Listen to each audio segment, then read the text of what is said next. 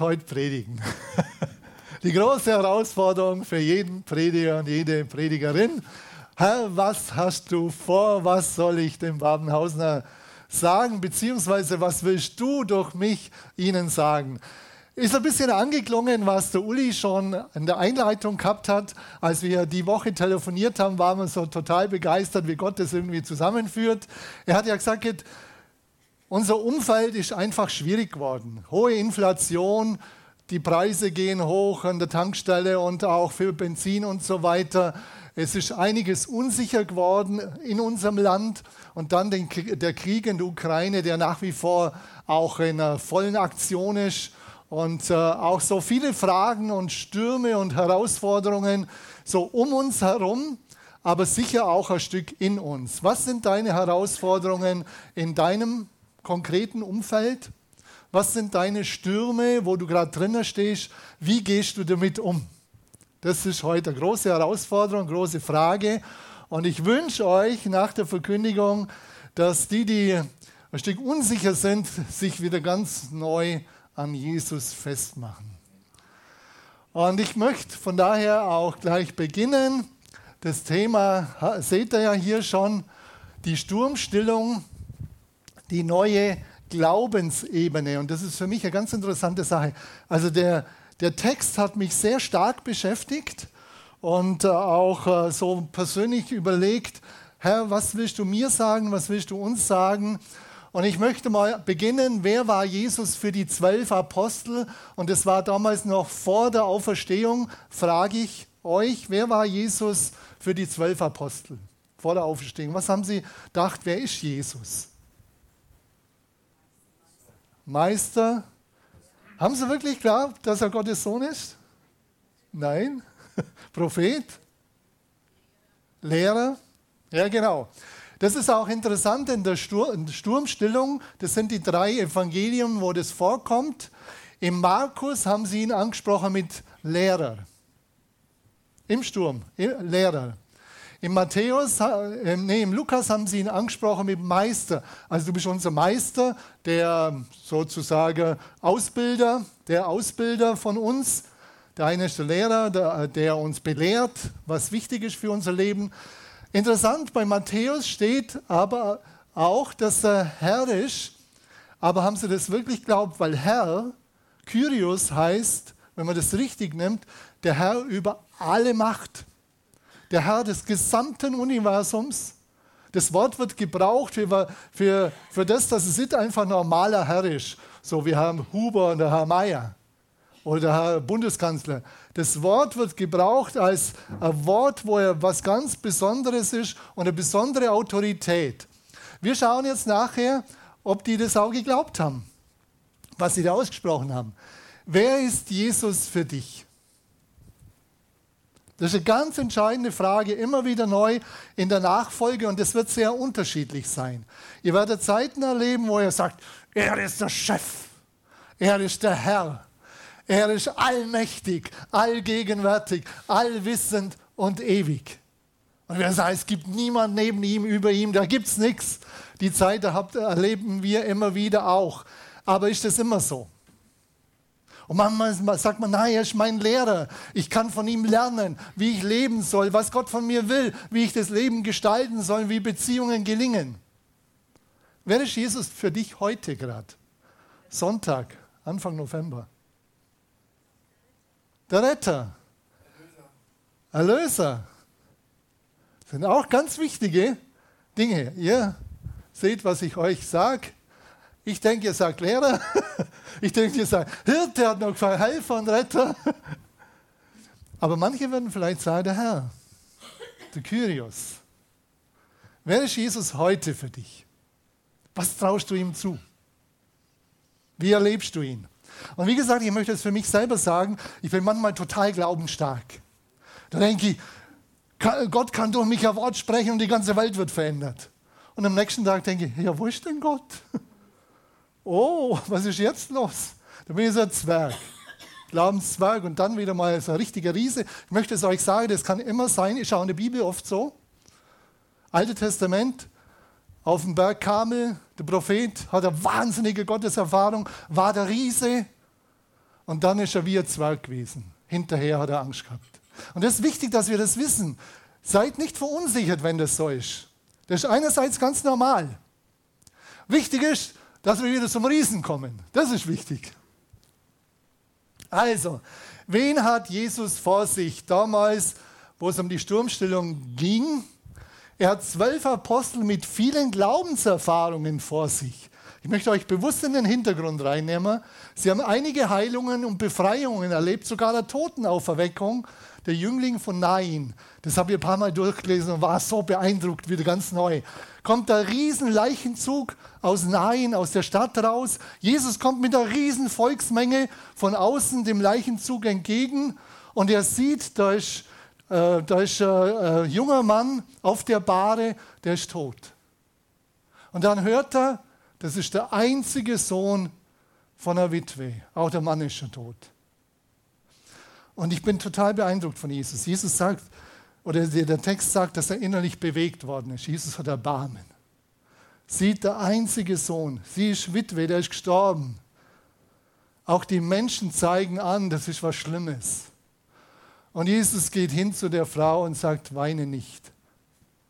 Und dann sagt er, steh auf. Und hat den jungen Mann seiner Mutter übergeben. Das haben sie auch erlebt gehabt gerade. Totenauferstehung. Totenauferweckung. Sie haben eine positive Antwort vom Täufer gekriegt, vom Täufer, Johannes dem Täufer, dass Jesus tatsächlich der Messias ist. Eigentlich hätten sie es wissen können dass er der Christus ist, der Herr, der Retter. Und dann kommen sie in eine bestimmte Situation hinein und ich möchte es mal ein bisschen mit meinen eigenen Worten sagen. Ihr könnt es nachlesen in Markus 4. Also, Jesus hat einen total anstrengenden Tag. Viele Heilungen, viele Befreiungen, Riesenvolksmenge. So große Volksmenge, dass es sogar in ein Schiff gehen muss, dass sie ihn ins Wasser drängt haben. Also alle wollten Jesus hören und sie wollten was von ihm. Sie wollten vielleicht Heilung, sie wollten Befreiung oder sie wollten einfach auch hören, was er, über was er sagt. Also über den Glauben. Und Jesus war da und er war völlig erschöpft. In einem Evangelium heißt es, dass er nicht einmal gegessen hat. Er war den ganzen Tag auf der Beine und war voll drin, das Evangelium von weiterzugeben und Menschen zu heilen, für sie da zu sein. Mittlerweile ist es Abend geworden und Jesus sagt, komm, lasst uns auf die andere Seite vom See Genezareth fahren. Jesus sagt, komm, lasst uns auf die andere Seite vom See Genezareth fahren. Und sie gingen in ein Boot und ein paar Boote begleiteten sie. Er stieg ein und er war völlig, wirklich völlig erschöpft. Das griechische Wort heißt, er war völlig fertig. Menschlich, körperlich völlig fertig. Und er ist in, hinter in das Boot reingegangen und hat sich auf ein Kissen gelegt und geschlafen. Das sind die Ruderkissen, die normalerweise auf der Ruderbank sind. Eingeschlafen. See Genezareth ist ein ganz tückischer See. Der ist 212 Meter unterhalb dem Meeresspiegel. 212 Meter unterhalb dem Meeresspiegel und ist von Bergen umgeben.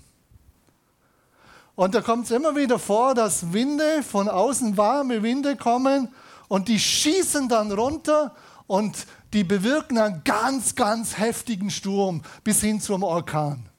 Das haben die Fischer gewusst, das wussten sie, das kann immer wieder mal passieren so Sturm, aber sie haben es bis jetzt überlebt. Sie waren ja bis, die waren ja alle da. Die haben ja das überlebt gehabt. Auf jeden Fall in der Nacht ist wieder, jetzt kommt der heftige Sturm, der, der kommt von den, von den äh, Bergen runter, schießt auf den See Genezareth, bewegt die Wellen und sie haben riesige Wellen und die kommen in das Schiff und sie versuchen das Wasser rauszukriegen und irgendwann merken sie, das schaffen wir nochmal, das Boot wird total voll. Was machen wir jetzt? Was machen wir jetzt? In Todesgefahr. Und sie rennen zu Jesus und sagen, Jesus, wir beten jetzt. Wach mal auf. Wir beten jetzt. Andere sagen, Jesus, kein Problem. Das schaffst du schon. Du hast gerade einen Toten auferweckt. Das schaffst du schon. Was war tatsächlich? Also, ihr könnt nachlesen, die zwei Sachen waren es nicht. Die kommen zu Jesus, rütteln ihn und machen ihn wack und sagen, Lehrer, kümmert es dich nicht, dass wir umkommen. Interessante Sache, interessanter Vorwurf. Lehrer, das war das, was sie über ihn gedacht haben, kümmert es dich nicht, dass wir umkommen. Wäre Jesus nicht auch gestorben? Und das ist interessant. Also Lehrer, kümmert es dich nicht, dass wir umkommen. Was machst du in ganz schwierigen Situationen, wenn alles bedroht ist? Und in die Situation kommen wir immer wieder rein. Jesus hat gesagt, wir fahren rüber. Jesus hat sie in diese Situation hineingeführt. Ich bin überzeugt, dass Jesus gewusst hat, was in der Nacht passiert. Der Einzige, der gewusst hat, was in dieser Nacht passiert, war Jesus. Wir können Situationen erleben, die ganz schwierig sind. Oft denken wir als Christen, ja, wenn wir beten, dann geht es immer nur gut. Und wir erleben keine Stürme mehr, keine Herausforderung. Das wird nicht so sein. Ich wünsche euch alle viele Zeiten, wo es schön ist, wo es ruhig ist, wo es gelassen ist. Auch die gibt es und die soll es geben, das ist wichtig. Aber es wird immer wieder mal auch Situationen geben, wo du an die äußersten Grenzen deiner Persönlichkeit kommst. Und die Frage wird dann sein, was trägt dich? Was hält? Wie gehst du in dieser Situation um mit dir selber und mit anderen? Die haben das Einzige, was sie denken, sie rennen zu Jesus hin, Lehrer, kümmert es dich nicht, dass wir umkommen. Jesus steht auf, bedroht den Sturm und den Wind, sagt schweig oder sagt schweig, verstumme. Und im Augenblick, im nächsten Augenblick ist Totenstille.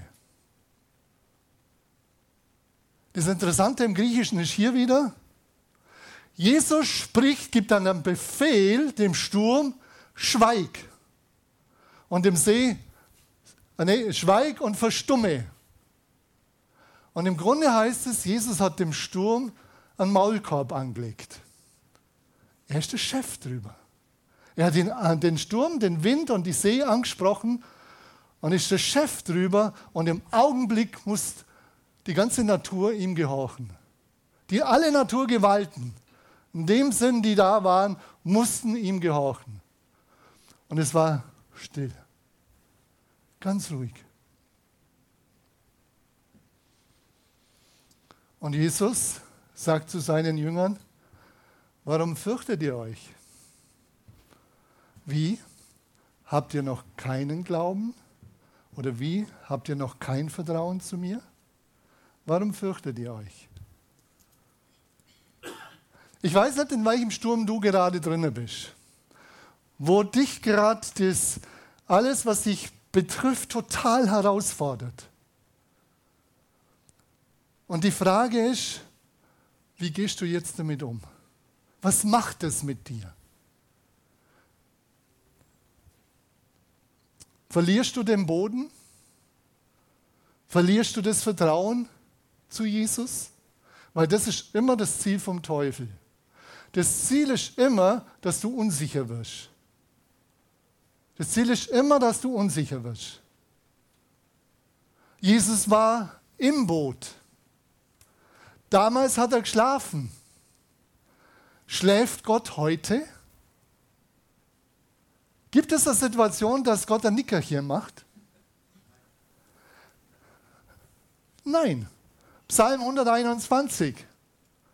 Gott schläft und schlummert nicht. Also ich habe es ja schon öfter, wenn ich über den Psalm predigt habe, das beruhigt mich. Das beruhigt mich total. Egal wann ich aufwache. Vielen Dank, Herr, du bist voll da. Das ist die Frage. Jetzt, auf was ich mich stelle. Was ist mein Fundament? Stelle ich mich auf meinen Verstand, auf mein Gefühl oder auf das Wort Gottes? Das ist ein Lernprozess. Wir sollen ja in der Liebe wachsen in der Erkenntnis wachsen und Glauben ist auch ein Wachstum. Du brauchst nicht alles auf einmal können oder haben. Sei dankbar, wenn du heute merkst, okay, ich habe eine Situation, wo ich Jesus noch nicht vertraue, dann hast du heute die Gelegenheit, ihm das zu sagen und zu sagen, Herr, ich lege es dir hin. Ich gebe es in deine Hand. Und ich bitte dich, dass du handelst. Ich gebe es in deine Hand. Und ich bitte dich, dass du handelst. Wie gesagt, wir werden immer wieder Situationen erleben, wo die Frage ist, wer ist Jesus für dich? Wer ist Jesus für dich? Ein guter Lehrer, toller Prophet, Retter, Helfer, Hirte. Ist er wirklich der Herr, der Kyrios, der Herr, der auch Herrschaft über alle Mächte der Natur hat? Ich möchte uns das kurz nochmal zusammenfassend zeigen. Ich überspringe jetzt was, weil das habe ich, merke, das brauchen wir gar nicht. weiter, weiter, weiter, weiter. Jesus, der Herr im Sturm. Halt. Einmal zurück. Also nochmal, dass Jesus bedrohte den Wind und sprach zu dem See, schweig, verstumme.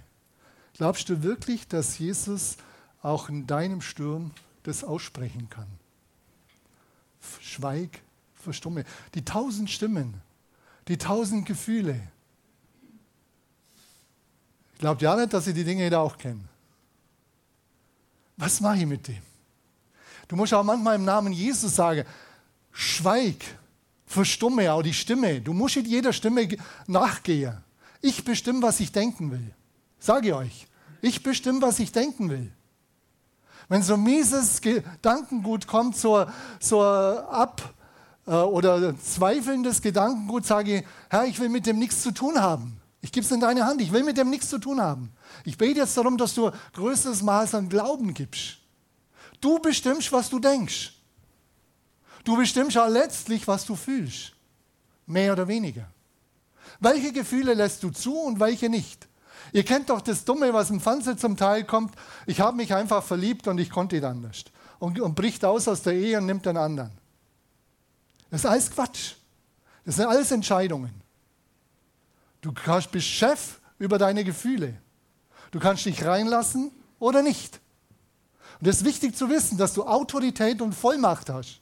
Auch über deine Gefühle. Du entscheidest, welche Gefühle du zulässt und welche du abweichst. Und das ist wichtig, weil sonst bestimmen deine Gefühle dein Leben, dein Verstand äh, bestimmt dein Leben, aber nicht dein Glaube an Gott. Und Gott möchte, dass wir da wirklich, dass unser Glaube das Leben auch äh, dem Leben, unserem Leben eine Richtung gibt. Dass wir dem Willen entscheiden können, wohin die Reise geht. Da die Kritik, warum seid ihr furchtsam? Wie habt ihr noch keinen Glauben? Oder ich habe es auch schon gehabt. Ähm, Hoffnung für alle. Habt ihr denn noch immer kein Vertrauen zu mir? Wie stark ist dein Vertrauen zu Jesus heute Morgen? Wie stark? Wie weit geht es? Ich denke, das möchte Jesus hinterfragen, er möchte uns aber jetzt stehen lassen dabei. Das finde ich das Tolle. Letzte Folie, Horizonterweiterung. Ich glaube, dass Gott möchte, dass wir im Glauben wachsen, dass wir ihm mehr zutrauen, dass wir wirklich stärker werden. Und es ist wirklich so. Im Glauben wachsen hängt damit zusammen, was du hörst. Hör dir gute, glaubensvolle Predigten an.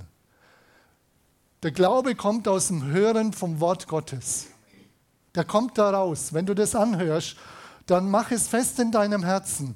Darum ist es auch immer wieder wichtig, dass ich sage, lass uns in der Bibel lesen. Der Glaube kommt aus dem Wort Gottes. Wenn ich längere Zeit nicht in der Bibel lese, merke ich, dass mein Glaubenslevel runtergeht. Das ist so. Weil die Bibel hat eine andere Ebene, die hat Gottes Ebene. Und sonst sind wir immer auf der menschlichen Verstandesebene. Also der Glaube kommt aus dem Hören, der Glaube kommt aus dem, aus dem Wort Gottes raus, was wir hören. Und interessant ist hier der Vers 41, und sie fürchteten sich mit großer Furcht und sprachen zueinander, wer ist denn dieser, dass auch der Wind und der See ihm gehorchen? Sie fürchteten sich mit großer Furcht. Und das ist auch interessant, im Griechischen steht hier Ehrfurcht. Sie haben vorher noch keine Ehrfurcht vor Gott gehabt, vor Jesus. Das ist interessant. Sie fürchteten sich mit großer Furcht. Plötzlich haben sie gemerkt, wow, das ist ja nicht nur der Lehrer. Das ist ja nicht nur der Prophet. Das ist ja tatsächlich der Messias. Es ist ja der, ist tatsächlich der, der sogar Macht hat über die ganze Naturgewalt. Und es das heißt Ehrfurcht. Ich kann mir vorstellen, die Münder sind offen gewesen. Was hat der? Wer ist denn dieser, dass ihm sogar Wind und die See gehorchen? Ich hoffe, dass wir auch immer wieder mal so mit offenem Münder vor Gott stehen. Wow, wow. Dass auch der Wind und der See ihm gehorchen. Ich glaube, was einen auch ganz stark hindert, im Glauben zu wachsen, ist keine Ehrfurcht vor Gott zu haben oder wenig. Weil du nimmst dann Gott besonders ernst. Ehrfurcht heißt ja auch, dass ich ihn ernst nehme, dass ich ihn respektiere, dass ich Großes von ihm halte, dass ich nicht neben ihm stehe oder über ihm, sondern dass ich weiß, er ist der Herr, er ist der Kyrios. Ich hoffe, bei aller Freundschaft, die ich auch predige, Freundschaft mit Jesus, die total wichtig ist, dass Jesus unser Freund ist, aber er bleibt auch unser Kyrios, unser Herr. Und das wünsche ich uns alle, dass er das wirklich immer wieder wird und bleibt. Unser Herr. Dass wir wirklich ihn als den sehen. Er ist der Sohn Gottes. Er ist Gott. Und er ist der, der dich über alles liebt. Haben wir heute gehört, so auch, eindringlich vom Uli. Es ist wirklich so. Der Kyrios, der Herr. Trau ihm mehr zu als deinem Verstand. Trau ihm mehr zu und das ist das Letzte. Wo will Jesus deinen Glaubenshorizont erweitern? Auch heute Morgen. Wir kommen zum Schluss. Ich glaube, wir dürfen im Glauben wachsen. Wir dürfen. Gott klagt dich nicht an. Aber wir dürfen im Glauben wachsen. Und nimm den Punkt heute, ich möchte, könnt ihr kurz dann überlegen, ich werde dann Beter für uns. Überleg dir, wo zweifle ich ständig? Wo mache ich mir überzogene äh, Sorgen? Sorgen, die wird es immer geben, aber die Sorgen gehören zu Gott. Wo bestimmt die Sorge mein Leben? Die Sorge gehört immer wieder zu Gott hin. Wo sind Zweifel da? Wo ist eine überzogene Sorge oder Angst vor der Zukunft, vor dem, wie es mit mir weitergeht? Zukunftsängste ist einerseits ganz normal, aber die gehören zu Gott hin. Immer wieder neu.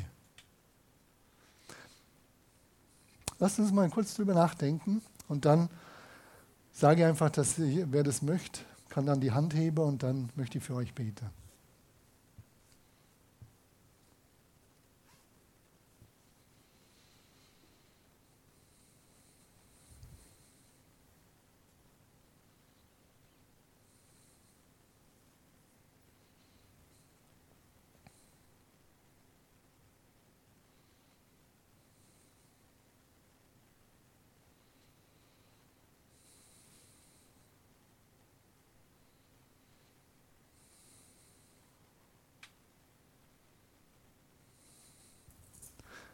Wir glauben und wollen dahin kommen, du bist der allwissende Gott. Du bist allwissend. Du kennst jede Situation in unserem Leben, letztlich jeden Gedanken in uns, jedes Gefühl. Du bist jemand, der das weiß. Und das beunruhigt mich manchmal, aber es beruhigt mich auch. Weil ich glaube, dass du gut mit uns bist. Sehr gut. Und du bist allgegenwärtig. Wenn wir dich aufgenommen haben, lebst du in uns. Auch jetzt, ob wir spüren oder nicht. Du bist in uns. Und du sagst, wo zwei oder drei in deinem Namen versammelt sind, da bist du mitten unter ihnen. Ich glaube, dass du hier bist. In uns, aber auch im Geist hier. Und Vater, du kennst unsere Lebenssituationen, du kennst unsere Herausforderungen, du kennst unsere Stürme. Und du bist im Sturm da. Du bist der Herr im Sturm und niemand sonst. Aber du willst auch, dass wir da weiter hinkommen. Auch dir vertrauen, dass du im Sturm da bist und dass du einen Weg daraus hast. Wer jetzt auch einen Schritt im Glauben weitergehen will, der soll einfach die Hand heben und ich möchte für euch beten. Halleluja. Vater, ich danke dir. Ich danke dir für meine Geschwister. Und Vater, du weißt alles. Du weißt, wo sie jetzt den Schritt machen wollen. Ich bete jetzt darum, dass die Kraft des Heiligen Geistes kommt und dass du ein größeres Maß an Glauben freisetzt. Im Namen Jesu bete ich darum. Und ich bete darum, dass der Glaube mehr wird als Zweifel, mehr als Sorge, dass der Glaube über das drüber geht und dass wir eine tiefere Ebene von Glauben erreichen, wo wir wissen einfach, wir können beruhigt sein, du bist da im Sturm und du hast einen Weg mit uns und du wirst uns begleiten, du wirst uns weiterführen. Und so segne ich euch im Namen Jesu mit dieser Gewissheit und mit dieser Wahrheit im Namen Jesu. Amen.